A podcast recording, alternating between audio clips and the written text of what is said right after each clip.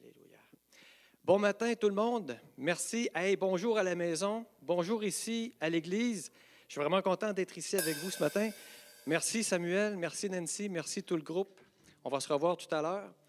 Et euh, donc, alors, bienvenue. Alors, pour ceux qui ne me connaissent pas, je m'appelle Bruce Lagrange. Je suis diacre ici au Carrefour du Plein Évangile. Et euh, je veux dire un petit coucou aussi à mes parents qui nous écoutent présentement à Grande-Rivière. Salut papa, salut maman. Bon matin, merci d'être là. Puis, euh, donc voilà. Alors, merci. Alors, ce matin, je vous invite à tourner dans votre Bible dans Éphésiens.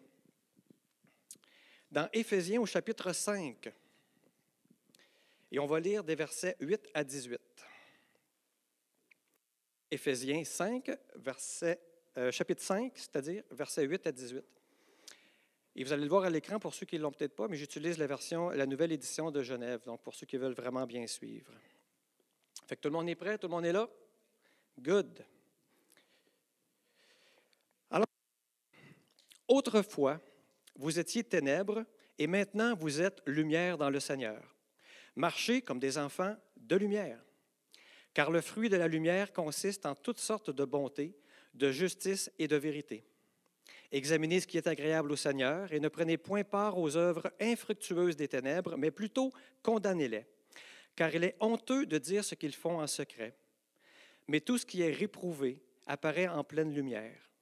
Car tout ce qui est ainsi manifesté est lumière. C'est pour cela qu'il est dit, Réveille-toi, toi qui dors, relève-toi d'entre les morts, et Christ t'éclairera. Prenez donc garde afin de vous conduire avec circonspection, non comme des insensés, mais comme des sages. Rachetez le temps car les jours sont mauvais. C'est pourquoi ne soyez pas inconsidérés, mais comprenez quelle est la volonté du Seigneur. Ne vous enivrez pas de vin, c'est gauche. Soyez au contraire remplis de l'Esprit. Soyez au contraire remplis de l'Esprit. Ce matin, je vais vous parler de quelqu'un qui est très important. Quelqu'un que j'apprends à découvrir de plus en plus et que j'aime de plus en plus, le Saint-Esprit. Merci. Et plus précisément, ça c'est l'avantage d'avoir un public. Et plus précisément, je vais vous parler de la plénitude du Saint-Esprit, le fait d'être rempli du Saint-Esprit. OK? Vous savez, cette année, on veut faire la différence avec le Saint-Esprit ici au Carrefour du Plein Évangile de Rimouski. Et toute notre semaine de prière, au début de l'année, a porté sur ce sujet. Et aussi, si vous avez écouté notre pasteur David au cours des deux dernières semaines, il nous a enseigné l'importance de prendre position, l'importance de se tenir debout afin d'être actif dans le plan de Dieu et répondre à ses appels. Mais avant de commencer, j'aimerais ça vous poser une question. Êtes-vous vraiment conscient du potentiel de puissance que vous possédez pour être capable de faire cette différence? Moi, vous savez, quand je lis les évangiles, les actes des apôtres, je suis vraiment interpellé par toutes les manifestations de puissance qu'on y retrouve. On retrouve des guérisons, des délivrances, des vies transformées.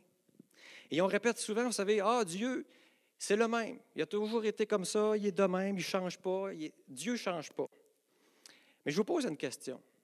Comment ça se fait qu'on ne vit pas assez souvent cette puissance-là dans nos vies personnelles, mais aussi dans la vie de l'Église?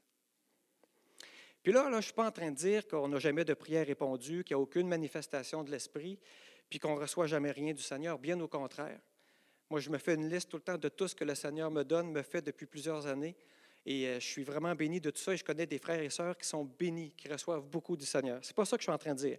Mais je suis en train de dire qu'on devrait, je pense, aspirer, puis ça c'est une pensée que j'ai sur mon cœur depuis plusieurs mois, on devrait aspirer à plus, aspirer à plus collectivement pour notre vie d'Église, mais aussi individuellement dans chacune de nos vies. Parce que c'est vrai que si on regarde tout autour de nous, c'est vrai qu'on voit des témoignages. On entend des gens qui ont reçu, qui ont eu des délivrances. Puis Amen pour ça, je remercie le Seigneur pour ça. Mais aussi, quand on regarde autour de nous, il est évident qu'il y a trop de croyants qui n'ont pas accès à une vie extraordinaire, ce que j'appelle une vie dans le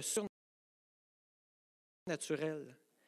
Puis c'est pas parce que c'est interdit, c'est souvent parce que peut-être qu'ils s'en privent eux-mêmes par un simple manque de connaissance des choses de l'esprit. C'est peut-être aussi parce qu'ils ont décidé de se camper dans une position puis sont confortables là-dedans.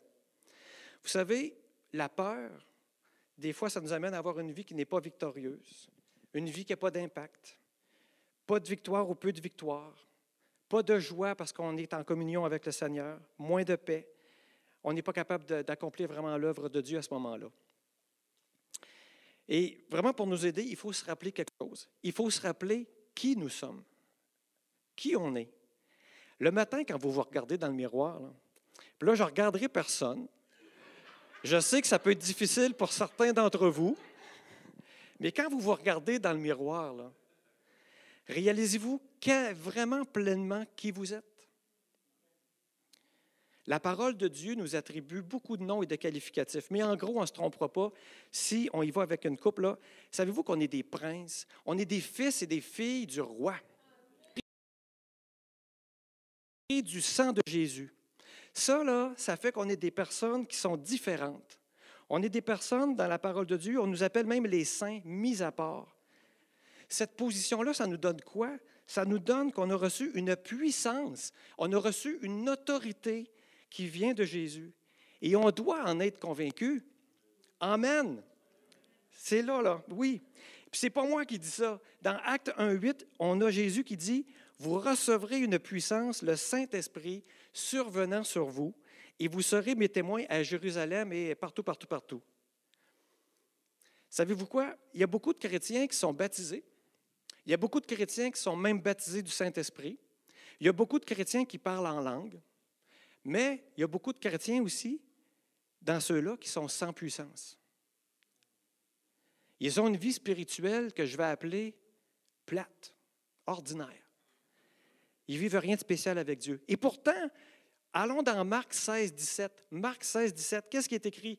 Voici les miracles qui accompagneront ceux qui auront cru en mon nom. Ils chasseront les démons des serpents et s'ils boivent quelques breuvages mortels, il ne leur fera point de mal. Ils imposeront les mains aux malades et les malades seront guéris. Jésus ne dit pas voici les miracles qui accompagneront le pasteur, même si j'aime mon pasteur. C'est pas écrit les miracles qui accompagneront ceux qui auront été sélectionnés. Non, c'est écrit ceux qui auront cru. Je te pose ce matin, puis je me l'ai posé à moi aussi.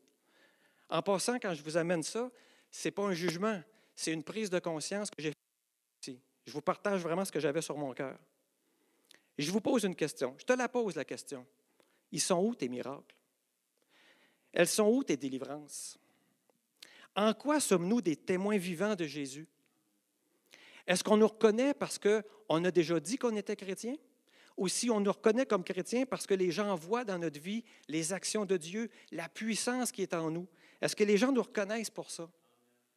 Savez-vous, c'est la puissance de l'Esprit en nous qui va vraiment être la preuve de notre identité en Christ. Jésus a dit qu'on en aurait besoin.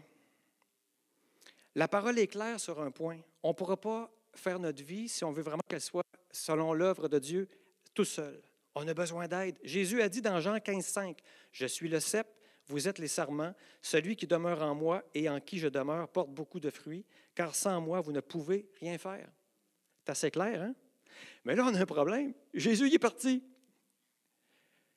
Mais ce n'est pas grave. Il nous a donné la solution. Il a envoyé son Saint-Esprit il a envoyé son Saint-Esprit. Et Jésus continue dans Jean 16, 13, il dit, Quand le consolateur sera venu, l'Esprit de vérité, il vous conduira dans toute la vérité. Puis pour faire quoi? Jean 14, 12, vous ne l'avez pas à l'écran, mais Jésus a dit, En vérité, en vérité, je vous le dis, celui qui croit en moi fera les œuvres que je fais, et il en fera même de plus grandes que celles-ci parce que je m'en vais au Père. Il manque un Amen, là. Et hot, ça, là, là. c'est vraiment hot. Mais là, revenons à ma question du départ. Qu'est-ce qui ne va pas? Qu'est-ce qui ne fonctionne pas? Jésus nous a dit que nous pourrons faire de grandes choses avec le Saint-Esprit. Puis à ma connaissance, la parole déclare partout qu'on l'a, le Saint-Esprit. On l'a reçu, le Saint-Esprit. Il y a plusieurs versets qui le disent, mais tu sais, ne savez-vous pas que vous êtes le temple de Dieu et que l'Esprit de Dieu habite en vous? Quand tu acceptes Jésus, tu as le Saint-Esprit en toi. Mais c'est quoi qui manque dans l'équation pour qu'on puisse vivre vraiment la vie que Jésus a annoncée pour nous? Qu'est-ce qui manque? Puis les versets qu'on a lus tout tantôt, tantôt, le dernier verset, qu'est-ce qu'il disait? Soyez remplis de l'Esprit. Soyez remplis de l'Esprit. Fait que là, quand tu réfléchis à ça, je me suis dit, il a pris la peine de nous dire soyez remplis de l'Esprit alors qu'il sait très bien qu'on a déjà l'Esprit. Ça veut-tu dire que ça se pourrait que j'ai le Saint-Esprit, puis que je sois rempli, un peu rempli, beaucoup rempli, pas rempli? Ça veut-tu dire que c'est ça? Bien, je pense que c'est ça que ça veut dire. D'accord? Et il y a plusieurs versets dans la parole qui nous parlent d'être remplis. Ça a l'air important, ce concept-là. Je vais vous en donner quelques-uns. Dans l'Acte des Apôtres, on dit Choisissez parmi vous sept hommes de qui l'on rende un bon témoignage, qui soient pleins d'Esprit Saint et de sagesse. Jésus, dans Luc 4.1, ça dit Jésus, rempli du Saint-Esprit, revint du Jourdain et il fut conduit par l'Esprit dans le désert. Pierre, dans Acte 4, Pierre, rempli du Saint-Esprit, leur dit ta ta ta. Ben, pas tata, mais etc. Puis je pourrais vous en sortir des dizaines. Ça veut dire que le fait d'être rempli de l'Esprit, c'est que si Dieu a pris la peine de faire écrire dans sa parole cette consigne-là, ça veut dire que ce n'est pas quelque chose qui est automatique quand on reçoit le Saint-Esprit d'en être rempli. Il y a un commentaire qui disait que la plénitude de l'Esprit, c'est être rempli de l'Esprit, ça correspond à une réalité renouvelable qui se traduit par un comportement dirigé par le Saint-Esprit. C'est-tu pas beau, ça? Ça veut dire qu'on peut penser que c'est possible d'avoir le Saint-Esprit, mais de ne pas être rempli du Saint-Esprit. Vous n'êtes pas convaincu? Je vous emmène avec moi. On va aller voir l'enseignement de Jésus quand il nous a parlé des dix vierges. Il y en a cinq qui étaient sages, puis il y en a cinq qui étaient folles. C'est pas moi qui le dis, c'est écrit comme ça. Qu'est-ce qui manquait aux cinq folles? De l'huile. Qu'est-ce que ça représente l'huile dans la parole du Seigneur? Le Saint-Esprit. On peut donc être croyant, se garder pour notre époux qui s'en vient, penser qu'on fait la bonne chose, mais on voit que la présence suffisante de l'Esprit de Dieu dans la vie des croyants, c'est un élément qui est capital. Les cinq folles, il y en avait de l'huile. Il y en avait, mais pas assez. Il n'y en avait juste pas assez. Donc, on retient que ce n'est pas parce que le Saint-Esprit est en nous qu'on le laisse automatiquement nous remplir. Ça veut dire quoi, ça, par exemple, être rempli de l'Esprit? Qu'est-ce que ça veut dire? Comment ça marche? D'abord, quand un homme ou une femme, en passant, quand je vais dire homme tout le long, ça veut dire homme et femme. Quand un homme ou une femme passe par la nouvelle naissance puis accepte Jésus comme son sauveur et Seigneur, l'Esprit de Dieu, on le sait, s'installe en lui, il lui donne la vie éternelle, le Saint-Esprit est avec lui éternellement. C'est bon? Romains 8, 15, 16, ça dit Et vous n'avez point reçu un esprit de servitude pour être encore dans la crainte, mais vous avez reçu un esprit d'adoption par lequel nous crions Abba, Père. L'Esprit lui-même rend témoignage à notre esprit que nous sommes enfants de Dieu. Ça, c'est clair, on a le Saint-Esprit avec nous. Toutefois, l'Esprit du Seigneur manifestera sa présence en nous selon le degré de consécration ou de communion qu'on va avoir avec le Seigneur. C'est ça mon point ce matin. Alors, être rempli de l'Esprit, c'est avoir l'Esprit en nous, mais qui est capable d'accomplir tout ce que Dieu lui a demandé de faire en nous.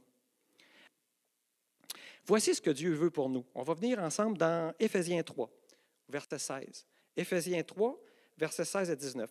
Voici ce que Dieu veut pour nous. Écoutez bien ça. Afin qu'il vous donne, selon sa richesse de sa gloire, selon la richesse de sa gloire, pas selon moi, selon la richesse de sa gloire, d'être puissamment fortifié par son esprit dans l'homme intérieur, en sorte que Christ habite dans vos cœurs par la foi, étant enraciné et fondé dans l'amour, que vous puissiez comprendre, c'est important, comprendre avec tous les saints quelle est la largeur, la longueur, la profondeur, la hauteur. Avez-vous remarqué qu'il y a quatre dimensions? Il n'y en a pas trois, il y en a quatre. C'est grand, ça. Ça, c'est les, les, choses profondes de Dieu. Et connaître l'amour de Christ qui surpasse toute connaissance, en sorte que vous soyez remplis, en sorte que vous soyez remplis jusqu'à toute la plénitude de Dieu. C'est ça que Dieu, il veut pour toi, pour moi. C'est bon, hein? Être rempli de l'Esprit, ça signifie le laisser occuper chaque partie de notre vie, nous guider, nous diriger. C'est là que sa puissance va pouvoir se manifester, puis qu'on va pouvoir porter des fruits pour Dieu. David Wilkerson a dit que le Saint-Esprit n'est pas pleinement reçu par un croyant jusqu'à ce qu'il lui permette de prendre tout le contrôle de sa personne. Hey, je vais vous lire une vieille définition à date de plus de 100 ans. C'est Lois Perry Schaeffer. Je ne le connais pas beaucoup, mais il a publié ça dans un volume qui s'appelle L'homme spirituel en 1918. Écoutez ça, c'est quelques lignes. Ça donne la définition complète. Écoutez ça. Un chrétien rempli de l'esprit C'est un chrétien dans lequel l'esprit non entravé manifeste le Christ en produisant un caractère vraiment chrétien, qui est le fruit de l'esprit. Ça, c'est les neuf grâces qu'on retrouve là.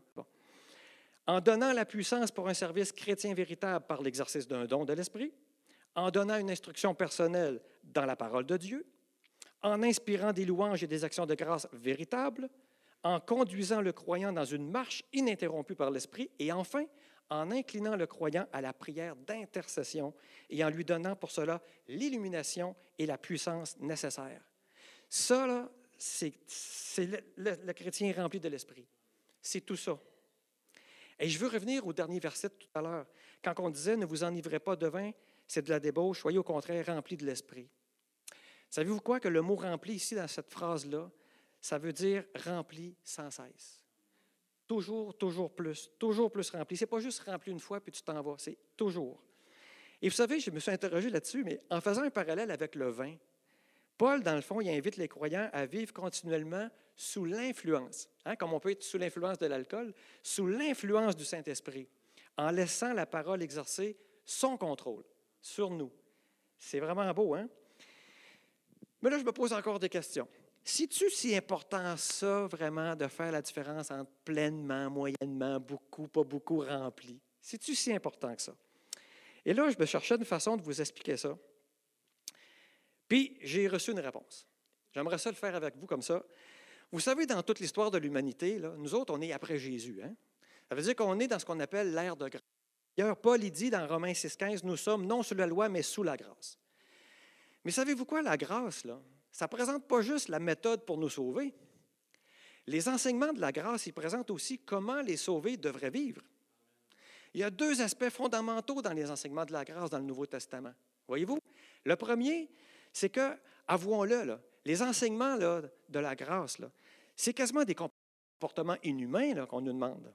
Écoute, quand on compare, Jésus compare l'adultère de l'Ancien et du Nouveau Testament, on est une coche en haut dans le Nouveau Testament. Hein? Ce n'est pas la même chose. Quand que Jésus parle du meurtre, l'Ancien Testament, c'est une chose, mais dans le Nouveau Testament, juste frère, c'est un meurtre. On est une coche en haut encore. Puis je ne vous parle pas d'aimer nos ennemis. Là. Fait que voyez-vous que les comportements qu'on nous demande dans l'ère de grâce, c'est quasiment inhumain. On n'est pas capable nous-mêmes de faire ça. Mais savez-vous quoi? Il y a un deuxième aspect fondamental dans les enseignements de la grâce. C'est que ces enseignements-là ne demandent pas que le croyant les atteigne par sa propre force. Sous la grâce, là, n'est pas toi qui dois être glorifié, c'est Christ qui doit être manifesté parfaitement. C'est vrai qu'on n'est plus sous la loi, mais on est sous la loi de Christ. Puis la nouvelle vie qu'on a avec Jésus, c'est la puissance de Dieu qui est à l'œuvre en nous, puis c'est l'Esprit de Dieu qui doit nous donner cette puissance-là pour pouvoir vivre la vie qu'il nous demande de vivre. C'est-tu pas merveilleux? C'est euh, écrit dans Philippiens 2.13 que on dit euh, La puissance de Dieu est à l'œuvre dans le croyant spirituel pour y accomplir à la fois le vouloir et le faire, selon son bon plaisir. C'est Dieu qui fait ça en nous. C'est pour ça que c'est essentiel de comprendre ce matin c'est quoi ça veut dire être rempli de l'Esprit. Parce que pour vivre la vie qu'on doit vivre, on, en a besoin. Puis moi, je ne veux pas juste 10 ou 30% Tu me donnes tout, 100 Il faut aspirer à ça. Donc, je fais une petite euh, récapitulation. Là. Il est possible d'être né de l'Esprit, baptisé de l'Esprit, avoir le Saint-Esprit en nous, être scellé de l'Esprit, pas de problème. Ça ne dépend pas de nous, ça. Ça, ça dépend de la fidélité du Père envers nous. C'est lui qui nous a donné ça. Mais, pour ce qui est de la plénitude de l'Esprit, ça, c'est mon point ce matin, ça dépend de notre fidélité à nous en tant que croyants, à se consacrer à notre relation vraiment d'authenticité avec Dieu. C'est nous qui avons un rôle à jouer là-dedans. Et vous savez, on va faire une différence avec le Saint-Esprit cette année. Et j'espère jusqu'à maintenant vous avoir convaincu de l'importance de réaliser, premièrement, qui nous sommes en Jésus. Deuxièmement, vous rappeler qu'on a le Saint-Esprit avec nous. Mais troisièmement, que si on veut que son action soit optimale, on a besoin d'être rempli. Il faut lui laisser vraiment toute la place pour diriger nos vies. Vraiment. Puis vous savez, c'est certain, on discute en comité là, au cours de l'année, c'est sûr qu'il va y avoir des enseignements, plein de partages sur les grâces du fruit de l'esprit, euh, sur les dons spirituels, les manifestations de l'esprit. C'est bien clair qu'on va tout parler de ça.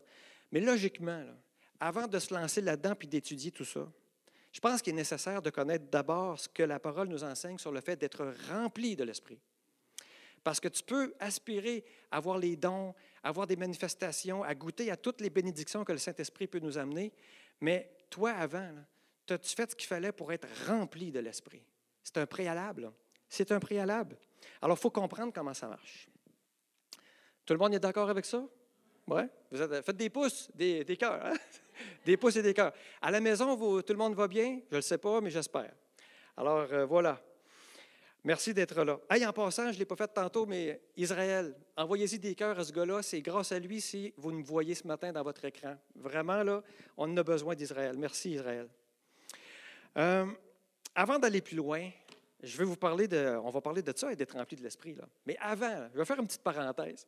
Ça serait le fun, me semble, de savoir comment Dieu nous perçoit, lui, au niveau de la spiritualité. Comment Dieu voit les humains? Ça vous tente-tu de voir ça? C'est pas compliqué, vous allez voir. Dieu, là, dans sa parole, on voit qu'il y a trois catégories d'humains. Écoutez bien ça. Il y a l'homme naturel, il y a l'homme charnel, puis il y a l'homme spirituel.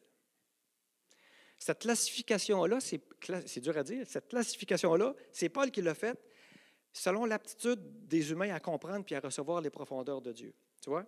Fait qu'on va lire un texte qui est vraiment important dans 1 Corinthiens chapitre 2. 1 Corinthiens chapitre 2, le verset 9 à 15. Écoutez ça. Mais comme il est écrit, ce sont des choses que l'œil n'a point vues, que l'oreille n'a point entendues, qui ne sont point montées au cœur de l'homme, des choses que Dieu a préparées pour ceux qu'il aime. Ça, là, c'est les profondeurs de Dieu c'est les choses de Dieu. C'est les choses d'en haut. Dieu nous les a révélées par l'Esprit, car l'Esprit sonde tout, même les profondeurs de Dieu. Qui donc parmi les hommes connaît les choses de l'homme, si ce n'est l'Esprit de l'homme qui est en lui? De même, personne ne connaît les choses de Dieu, si ce n'est l'Esprit de Dieu. Je vais revenir là, là, écoute ça. Personne ne connaît les choses de Dieu, si ce n'est l'Esprit de Dieu. Or, nous, nous n'avons pas reçu l'Esprit du monde, mais l'Esprit qui vient de Dieu, afin que nous connaissions les choses que Dieu nous a données par sa grâce. Et nous en parlons non avec des discours qu'enseigne la sagesse humaine, mais avec ceux qu'enseigne l'Esprit, employant un langage spirituel pour les choses spirituelles. Écoutez bien ça. Mais l'homme naturel n'accepte pas les choses de l'Esprit de Dieu car elles sont une folie pour lui. Il ne peut les connaître parce que c'est spirituellement qu'on en juge. L'homme spirituel, au contraire, juge de tout et il n'est lui-même jugé par personne. Qu'est-ce qu'on comprend? On comprend qu'il n'y a aucun homme qui serait entré dans les profondeurs de Dieu par ses propres capacités. Personne. Seul l'Esprit de Dieu connaît ces choses-là. Et savez-vous qu'est-ce qui est merveilleux? C'est qu'un homme, une femme, peut être uni à cet esprit-là et là comprendre les choses de Dieu. Alors, si on revient à l'homme naturel, le premier que j'ai nommé, ça, c'est l'homme ou la femme qui n'est pas changé spirituellement, qui ne reconnaît pas Dieu dans sa vie, qui n'a pas accepté Jésus. Le texte ici ne parle pas que ces gens-là sont incapables, c'est qu'ils ont des limitations. Et la limitation, elle vient de où? C'est simplement parce qu'ils n'ont pas reçu le Saint-Esprit. Ils n'ont pas reçu l'Esprit qui vient de Dieu. Ils sont capables de lire, mais ils ne sont pas capables de comprendre le sens spirituel. Tu vois? Donc, la capacité de connaître, de recevoir les choses de Dieu, ce n'est pas les diplômes qui te donnent ça. Ce n'est pas les connaissances. Ce n'est pas ta position sociale et ce n'est même pas ta position dans l'Église. C'est une capacité qui vient de l'Esprit, point de l'Esprit qui est déjà en toi. Deuxièmement, la parole nous indique clairement deux classes parmi les sauvés, les hommes charnels et les hommes spirituels. Hein? On va le lire dans 1 Corinthiens 3. 1 Corinthiens 3 au verset 1 à 3. On dit, pour moi, frère, ce n'est pas comme à des hommes spirituels que j'ai pu vous parler, mais comme à des hommes charnels, comme à des enfants en Christ. Je vous ai donné du lait, non de la nourriture solide, car vous ne pouviez pas la supporter et vous ne pouvez pas même à présent parce que vous êtes encore charnel. En effet, puisqu'il y a parmi vous de la jalousie et des disputes, n'êtes-vous pas charnel et ne marchez-vous pas selon l'homme? On comprend que l'Esprit nous a été donné à ceux qui sont sauvés pour vraiment connaître les choses de Dieu. Mais là, ici, c'est un point important, fondamental ce matin dans l'enseignement que je vous apporte. Il faut comprendre et savoir que notre capacité spirituelle, même si on a le Saint-Esprit en nous, notre capacité spirituelle peut être réduite à cause de notre état charnel. Notre capacité spirituelle peut être réduite à cause de notre état charnel. Donc, on a deux catégories de chrétiens, les charnels, les spirituels.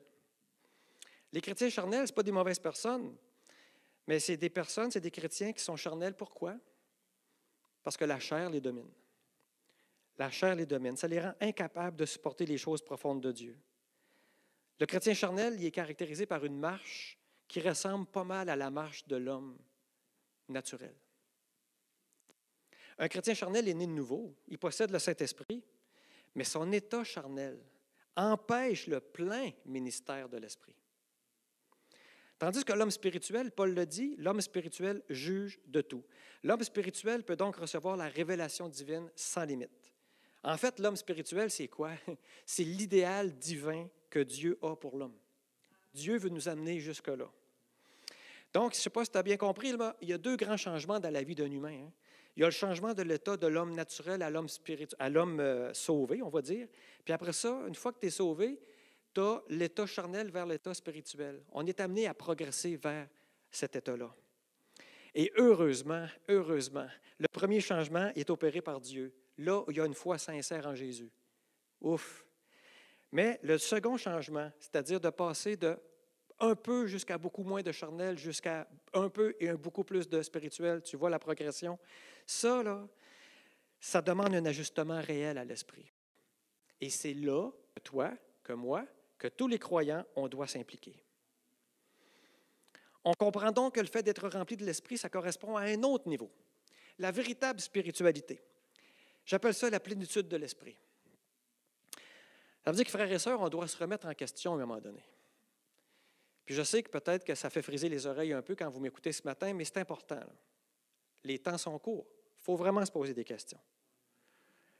On doit se remettre en question, puis je vous invite vraiment à vous examiner. Moi, je le fais pour moi aussi, mais je suis où, moi, dans tout ça? Où suis-je là-dedans? Et là, ça m'amène à vous parler de qu'est-ce que je peux faire pour être rempli de l'Esprit? Et je vais vous présenter quatre conditions bibliques, quatre conditions pour être rempli de l'Esprit. Mais avant, je veux juste qu'on se rappelle quelque chose d'important. Le Saint-Esprit, ce n'est pas juste une puissance ou une force lointaine qui se manifeste de temps en temps. Oh non. Le Saint-Esprit, c'est une personne. En fait, c'est la troisième personne de la Trinité. Il est Dieu tout autant que le Père est Dieu, tout autant que Jésus est Dieu. Puis en plus, lui, c'est une personne qui est en nous, qui est avec nous. C'est une vraie personne qui a une volonté, une intelligence et aussi des sentiments. Fait que la première chose que je veux vous dire, la première condition pour viser à être rempli de l'Esprit, vous la connaissez, Éphésiens 4.30, c'est écrit, N'attristez pas le Saint-Esprit de Dieu, par lequel vous avez été scellés pour le jour de la rédemption. N'attristez pas le Saint-Esprit de Dieu. Comment est-ce qu'on peut attrister le Saint-Esprit? Pas compliqué. Par le péché. Le péché détruit la spiritualité. Afin d'être rempli du Saint-Esprit, écoutez ça, Dieu, il nous invite à vivre tous les instants de notre vie avec le Saint-Esprit. Pensez-y deux minutes. Le Saint-Esprit, on va être unis avec la personne qui est infiniment sainte. Ça veut dire que le péché dans notre vie, ça n'a aucune place pour vraiment voir les manifestations de l'Esprit. Ça ne peut pas cohabiter. Mais là, ici, c'est important. La Bible n'enseigne pas que le Saint-Esprit se retire à cause du péché. La Bible enseigne plutôt qu'il est attristé par le péché. Notre manière de vivre peut donc attrister le Saint-Esprit. Et vous savez, quand on étudie ce verset-là dans le contexte dans lequel Paul l'a écrit, il euh, faut descendre un petit peu euh, jusqu'au verset 17 du chapitre 4 de Éphésiens. Paul il parle du dépouillement du vieil homme puis le revêtement de l'homme nouveau. En gros, je vais le paraphraser, je ne vous lirai pas tout ça, mais il dit, écoute, là, vous ne devez plus marcher comme les païens qui marchent selon la vanité de leurs pensées. Ils se sont livrés au dérèglement pour commettre toute espèce d'impureté. Vous, là, en Jésus, vous avez appris à vous dépouiller par rapport à votre vie passée, vos convoitises du passé. Renoncez aux mensonges, ne péchez plus. Celui qui dérobait ne doit plus dérober, ne pas prononcer de paroles mauvaises, etc., etc. Voyez-vous, qu'est-ce qu'il faut faire? Donc, ce qu'il faut comprendre, c'est que le Saint-Esprit ici, il va être attristé lorsque ses enfants refusent de changer leur vieille nature. C'est comme ça que le Saint-Esprit est attristé. Mais en même temps, il faut être réaliste. Il est bien clair que tant qu'on va être sur cette terre, il va être impossible pour chacun de nous d'éliminer au complet le péché dans nos vies et ses impacts. On est d'accord là-dessus? On est pogné, là. Qu'est-ce qu'on fait avec ça? Dieu, dans son amour, a tout prévu. Et ça se résume avec un mot. Confesser. Confesser. 1 Jean 1,9 nous dit Si nous confessons nos péchés, il est fidèle et juste pour nous les pardonner et pour nous purifier de toute iniquité. Le pardon des péchés, c'est la solution que Dieu a trouvée pour restaurer ses enfants, puis les sortir de l'état où ils sont pour les amener dans la communion avec lui. Mais savez quoi? On n'est pas pardonné parce qu'on demande d'être pardonné. Nos péchés sont pardonnés quand on les confesse. Et la confession, le fait de confesser dans le dictionnaire, ça veut dire avouer quelque chose, le déclarer, le reconnaître pour vrai. Ça a été vrai même avant que Jésus vienne. Dans Psaume 32, Pasteur David nous a parlé de ça dans la semaine de prière. Psaume 32, versets 3 à 5.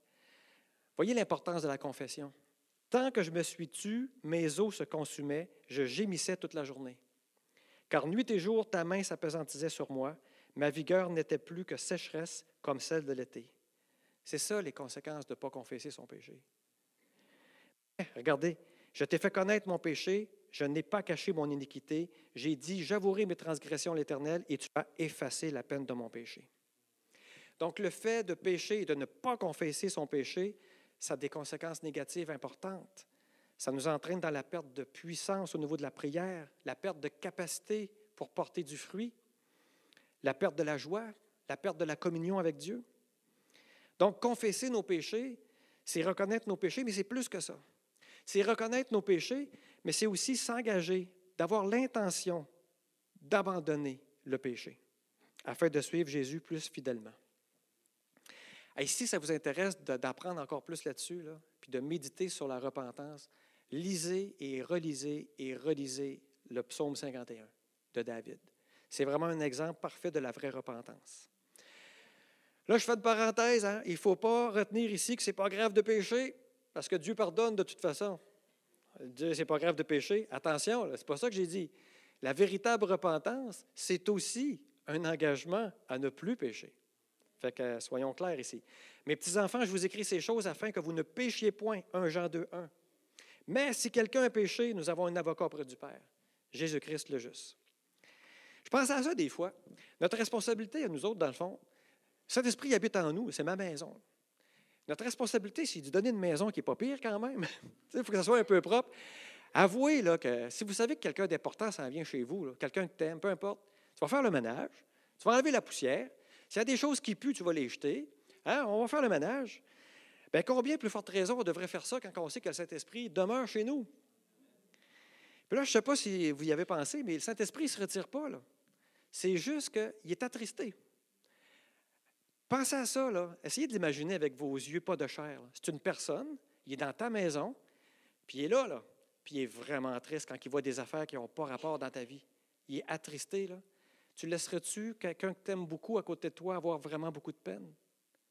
Moi, quand j'ai vu cette image-là, ça m'a vraiment aligné pour vraiment chercher vraiment la, purification dans les choses que j'avais besoin. Donc, euh, ayons cette attitude du cœur qui doit être toujours disposée à confesser instantanément quand tombe, mais à s'engager à ne plus pécher aussi.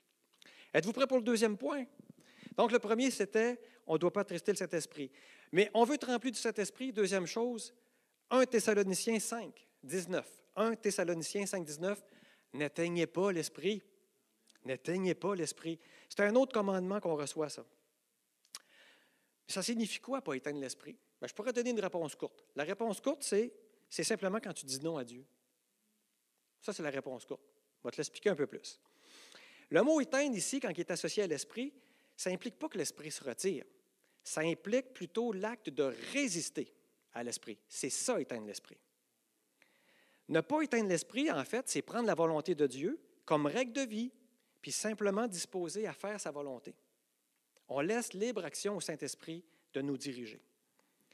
Savez-vous pourquoi j'ai fait ma petite recherche? Bien, dans Matthieu 25, au verset 8, quand on parle des vierges, les folles puis les pas folles, les sages, en tout cas, celles qui ont manqué d'huile, c'est écrit au verset 8, les folles dirent aux sages, Donnez-nous de votre huile, car nos lampes s'éteignent.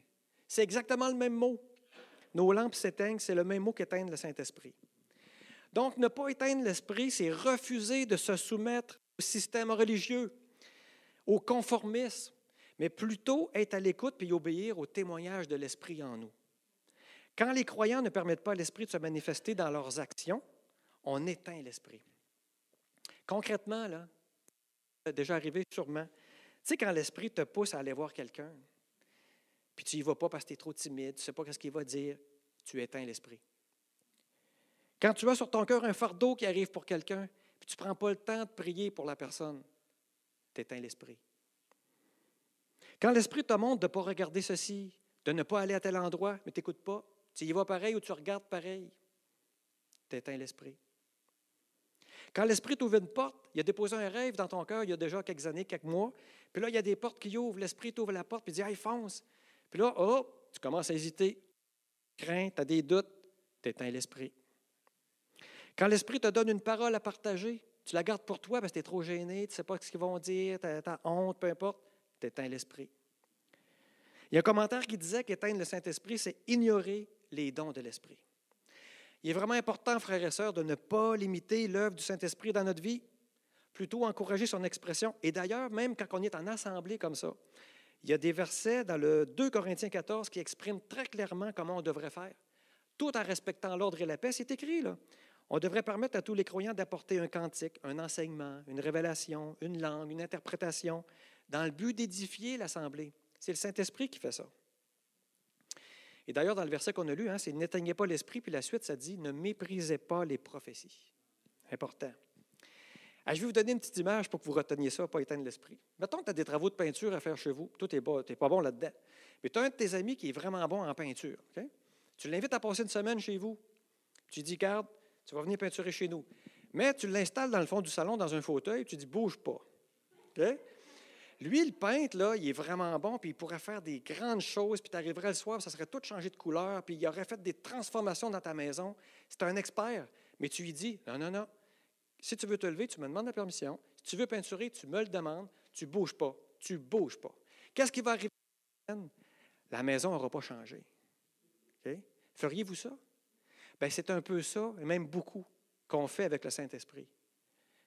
Il est chez nous, il est dans ma maison, mais il est assis dans le fond du salon, puis il ne bouge pas. Parce que j'ai dit, tu ne bouges pas. Je ne le laisse pas bouger. Alors qu'on aurait pu vivre de belles affaires. Voyez-vous, c'est quoi éteindre l'esprit? Troisième point, marcher selon l'esprit.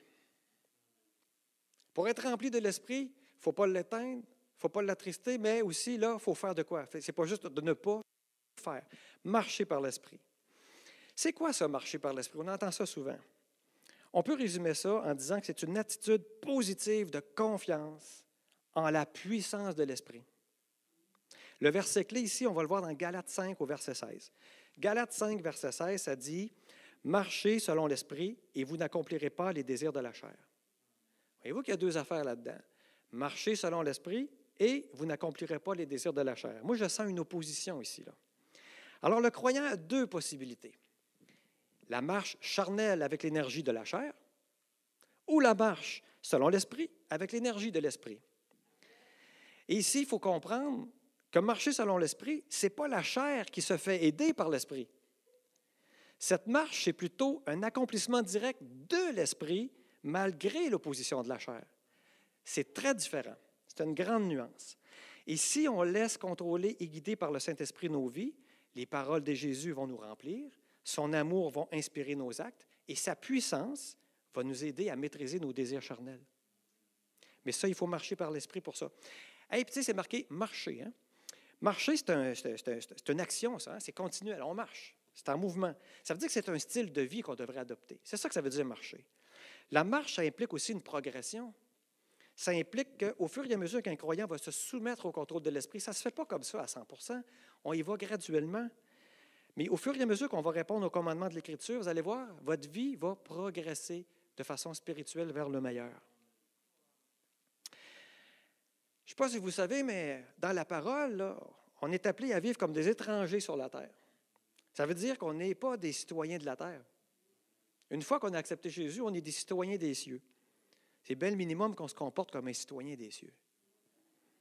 Paul a dit, je vous exhorte dans Éphésiens, moi, le prisonnier dans le Seigneur, à marcher d'une manière digne de la vocation qui vous a été adressée.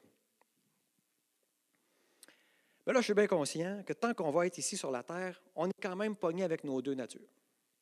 On a la vieille nature par la chair, puis on a notre nouvelle nature par l'esprit. Mais la parole nous enseigne évidemment qu'il y a un conflit entre les deux. C'est pour cela qu'il est écrit Marchez selon l'esprit et vous n'accomplirez pas les désirs de la chair. On peut lire dans cette opposition-là, moi j'ai trouvé ça le fun, dans Romains 7, vous irez le lire plus tard, mais Romains au chapitre 7, Paul, il parle de la loi du péché.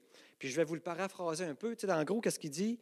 Il dit, je ne fais pas ce que je veux et je fais ce que j'ai haï. J'ai la volonté, mais non le pouvoir de faire le bien. Je ne fais pas le bien que je veux et je fais le mal que je ne veux pas. Ça, c'est à cause de la chair, ça. Mais il y a une bonne nouvelle. Le chapitre après, lis jamais juste un chapitre, lis-en deux. Le chapitre après, c'est le chapitre 8. Le chapitre 8 nous parle de la libération par l'Esprit.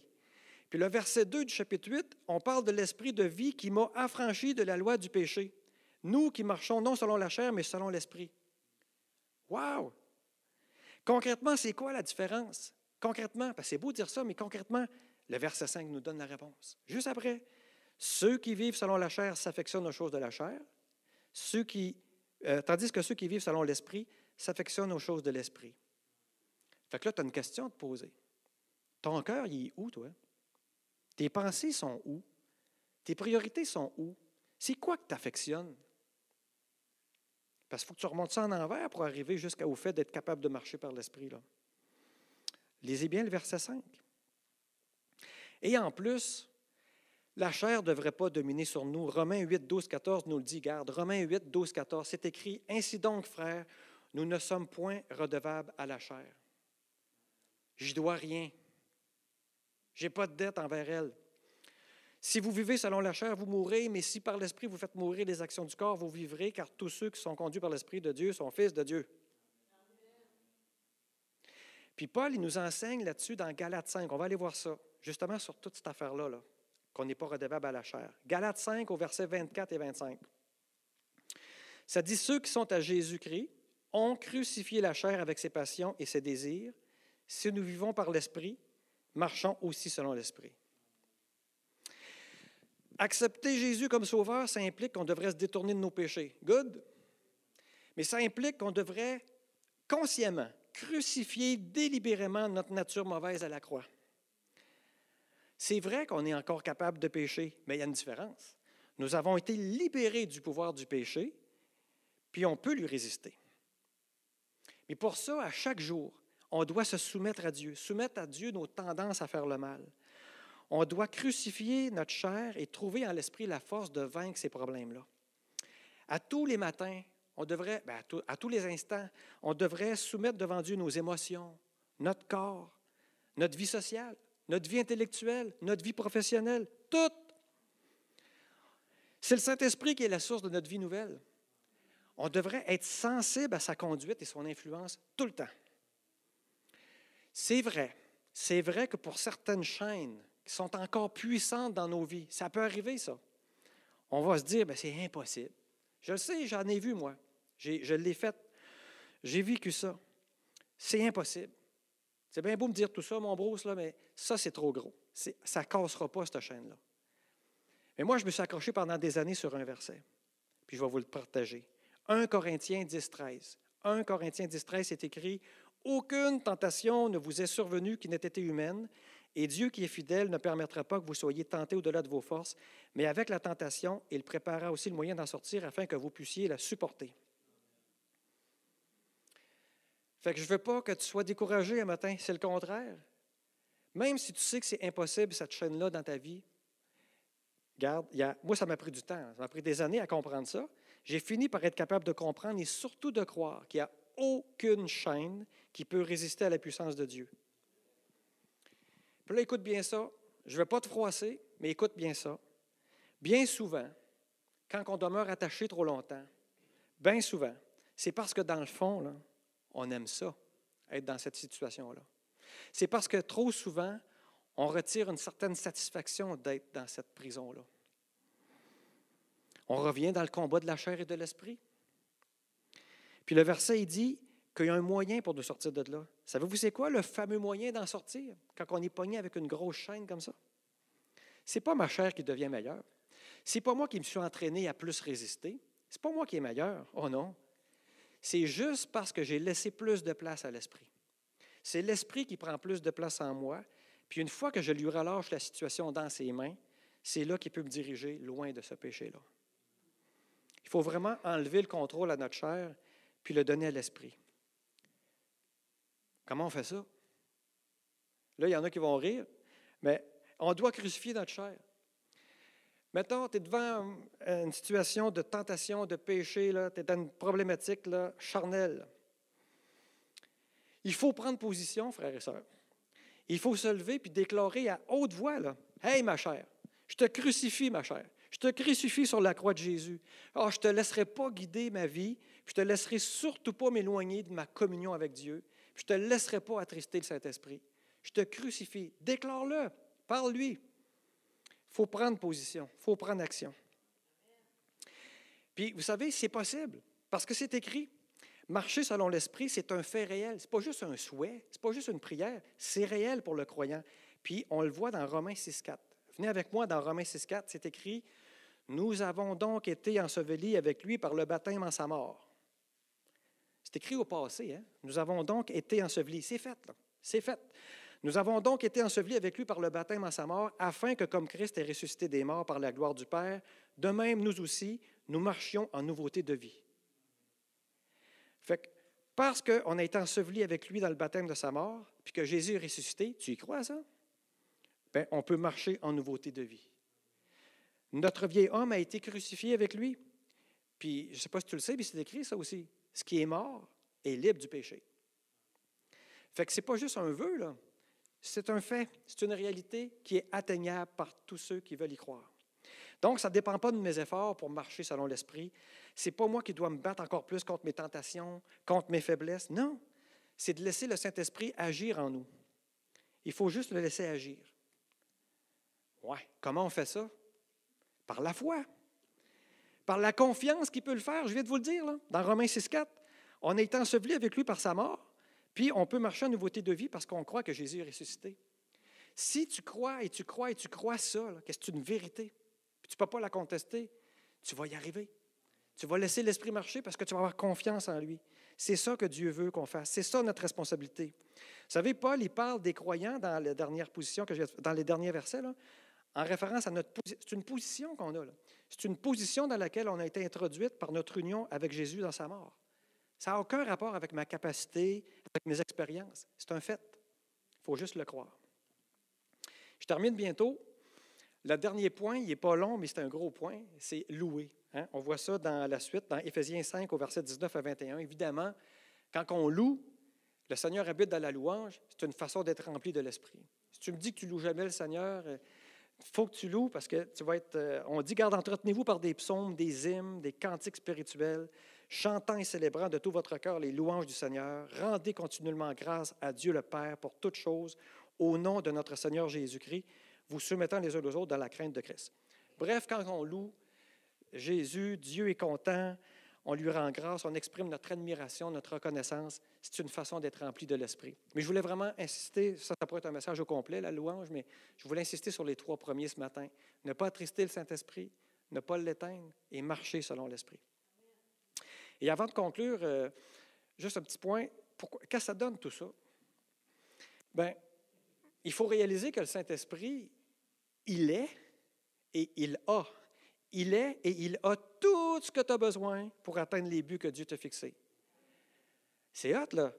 Là, je ne dirais pas tout, mais le Saint-Esprit est là pour nous enseigner.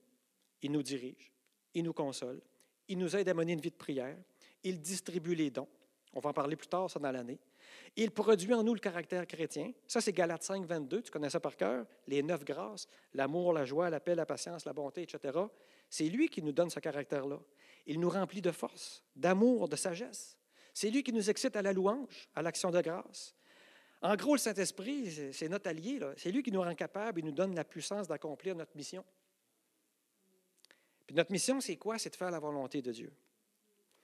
Il ne veut pas juste nous remplir pour qu'on soit des meilleures personnes. Il veut nous remplir pour qu'on soit outillés pour faire l'œuvre. C'est pour cela que c'est important de comprendre qu'on doit être rempli du Saint-Esprit. Pas juste avoir le Saint-Esprit, mais être rempli du Saint-Esprit. Je vais inviter le c'est vrai, il faut que je les ramène. Je vais inviter le groupe de louanges. Sinon, je pourrais vous chanter quelque chose, mais.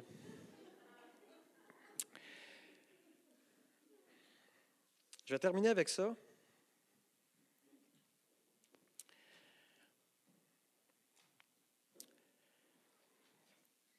Être rempli du Saint-Esprit. J'aimerais ça qu'on revienne euh, au verset du début, juste pour euh, un petit moment, s'il vous plaît. Euh, Éphésiens 5, verset 8 à 18.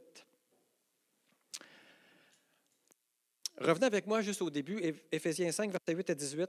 Tout ce que je viens de vous dire, c'était tout écrit là-dedans. Je vais vous donner les trois mots-clés à peu près. Regardez au début, là, ça dit autrefois vous étiez ténèbres. Bon. Marchez comme des enfants de lumière. Donc, marchez comme des enfants de lumière, au verset 8. Après ça, je vous amène au verset 11. C'est marqué Ne prenez point part aux œuvres infructueuses des ténèbres.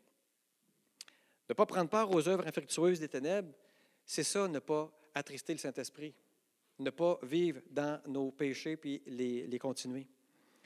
Et si on va au verset 17, comprenez quelle est la volonté du Seigneur. Si tu comprends la volonté du Seigneur, c'est parce que tu vas être capable de la mettre en pratique. Tu n'éteindras pas le Saint-Esprit.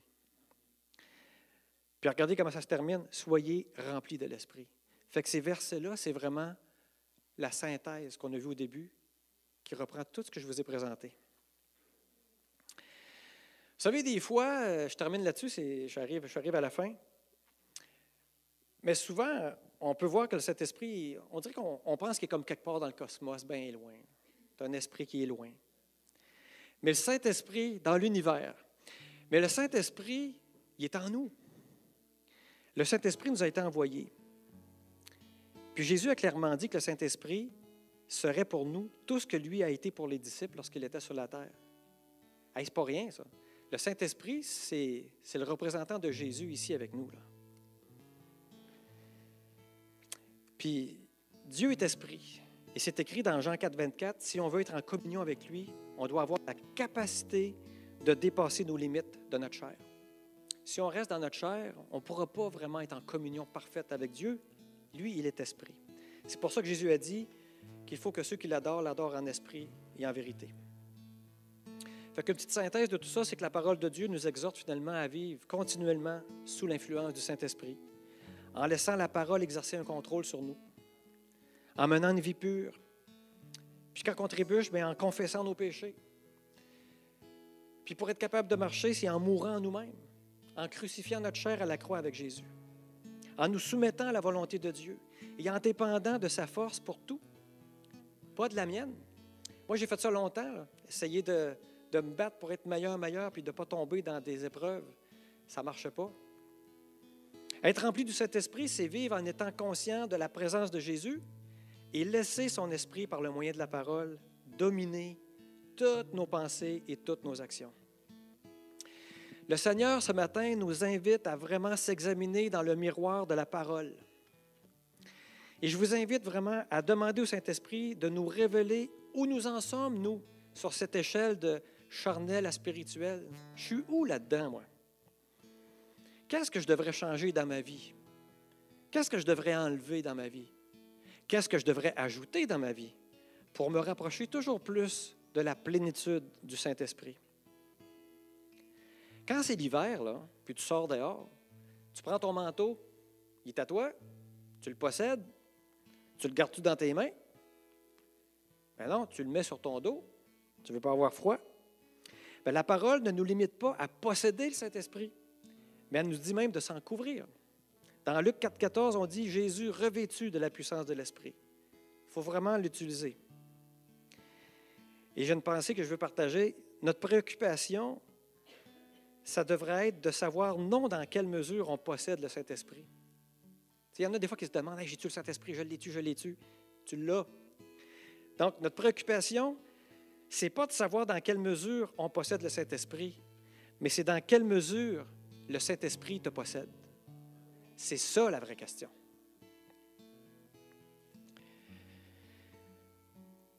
Si ce matin, toi, tu es OK avec tout ça, tout est correct, remercie le Seigneur. Je suis béni de savoir ça, si c'est ça. Remercie le Seigneur pour ta vie. Remercie le Seigneur, sois reconnaissant de ça.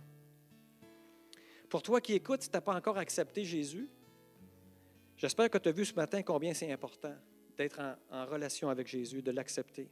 Et je prie ce matin que tu puisses te laisser toucher, te laisser toucher par Dieu aujourd'hui et te laisser remplir de son Saint-Esprit. Puis pour toi qui viens de réaliser comme je l'ai fait il y a pas il y a un bout de temps, mais je vous partage ce que j'ai vécu, mais pour toi qui viens de réaliser que ta vie, là, elle pourrait être encore plus victorieuse en raison de la puissance de Dieu, le Saint-Esprit qui est en toi, je prie que tu te laisses transformer ce matin, que tu acceptes cette vérité-là qu'on vient de partager. Tu as deux options. Hein? Tu peux décider de vivre ta vie avec le peu que tu as, sans ou avec un peu de victoire. Pas trop d'impact ou pas d'impact. Tu vis, tu passes, c'est correct. Mais tu peux aussi décider d'avoir une vie victorieuse. Puis c'est pas euh, extraordinaire de vouloir ça. Tu es le fils et la fille du roi. Tu es le fils et la fille du roi. Tu devrais décider d'avoir une vie avec des impacts ici, mais des impacts dans l'éternité aussi. De vouloir goûter à la joie d'être en communion complète avec Dieu.